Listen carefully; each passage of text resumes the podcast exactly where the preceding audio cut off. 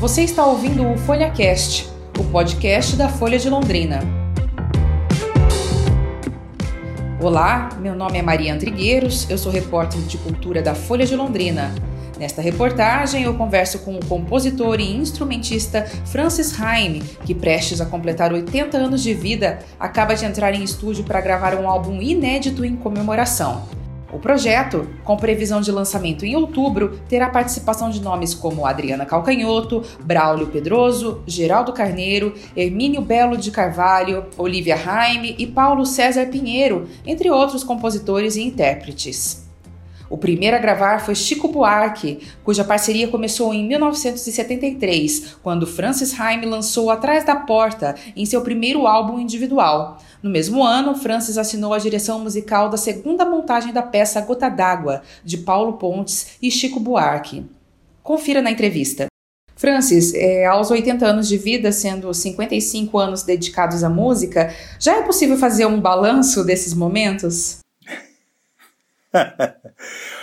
ah, bom, são mais de 55, porque eu comecei a me envolver com piano aos seis anos de idade, já que eu estudava, fiz o Conservatório Brasileiro de Música, embora eu não gostasse de, de, de, tocar piano na época, mas eu levava muito jeito, meus pais me botaram para tocar, mas, ah, e aí fiz engenharia, que eu não pretendia ser músico, mas a música acabou falando mais forte. Foi muito graças a Vinícius, né, que enxergou mais longe né, o talento que ele achava que eu tinha e, enfim, se tornou meu primeiro parceiro.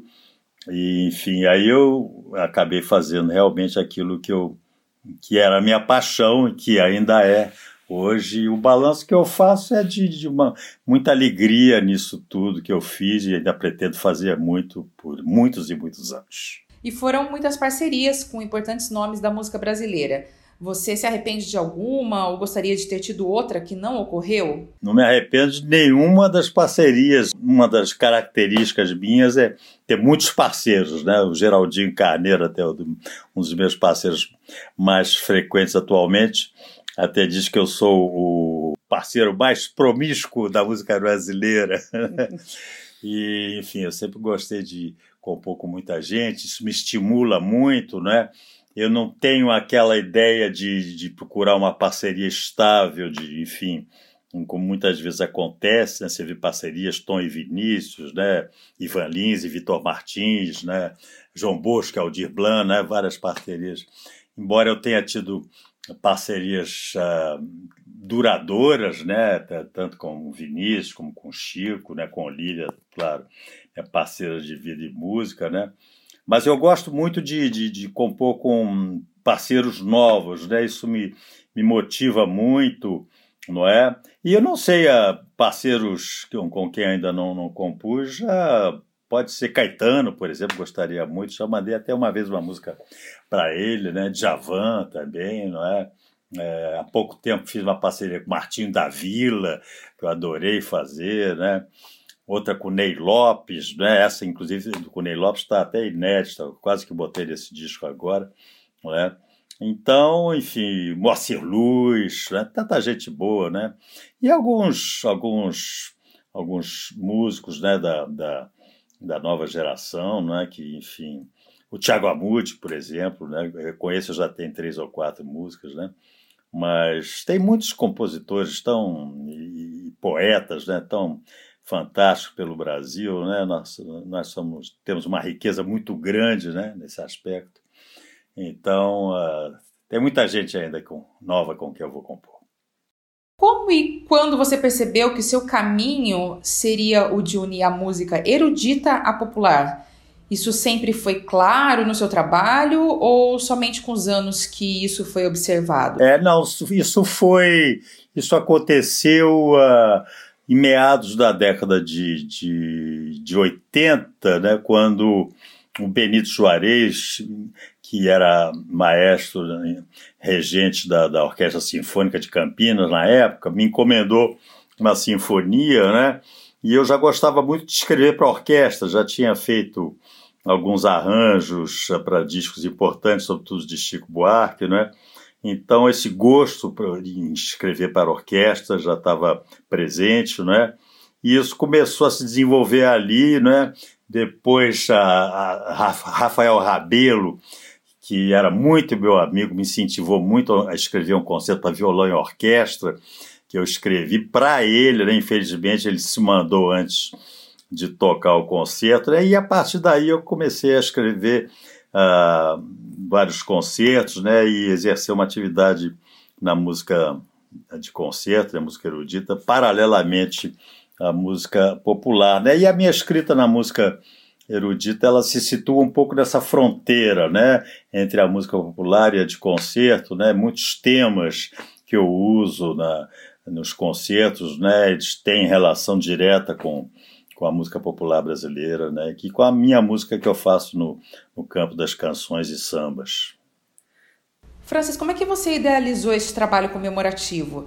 É, como foi como está sendo a escolha desse repertório de intérpretes, a formatação dos arranjos? Olha, esse, esse, essa ideia nasceu há pouco tempo atrás, não é? quando o Tiago Torres da Silva, que é o parceiro um parceiro meu lá de, de, de Portugal, né, poeta português, me mandou um poema e que eu musiquei, eu fiquei muito satisfeito com o resultado, e ele também. E a partir dali eu tive a ideia, ah, vou gravar um disco de inéditas, então eu comecei a, a mandar a música para os parceiros, né? Já tinha mandado algum tempo para Adriana Calcanhoto, né? Que foi das últimas a, a apresentar a letra, né? Mandei um choro que eu fiz no começo do ano para o Hermínio Belo de Carvalho, um choro quase que instrumental, né? Que teoricamente não, não teria letra, né? Até o Hermínio me disse, pô, França, não vou conseguir botar letra nesse choro, né? E foi, foi aos poucos foi surgindo, mandei um samba né, para o Tiago Amude, enfim, Olivia fez algumas, algumas letras, né? E enfim, foi nascendo o repertório, né? Eu reuni 13 canções e a escolha dos intérpretes foi um pouco ligado às músicas em si, não é?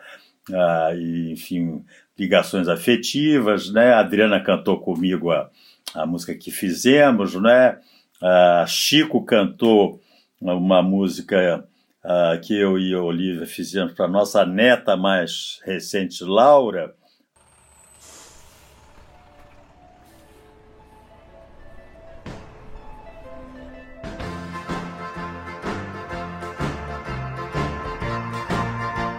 Dizem que a primeira impressão é a que fica.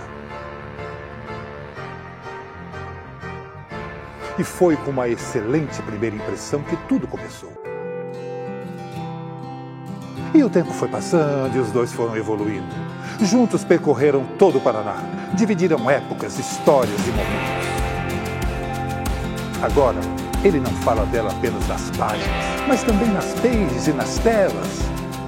O jornal está completando 70 anos e até em seu aniversário o assunto é a cidade.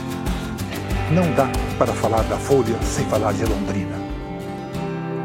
Não dá para falar de Londrina sem ler a Folha.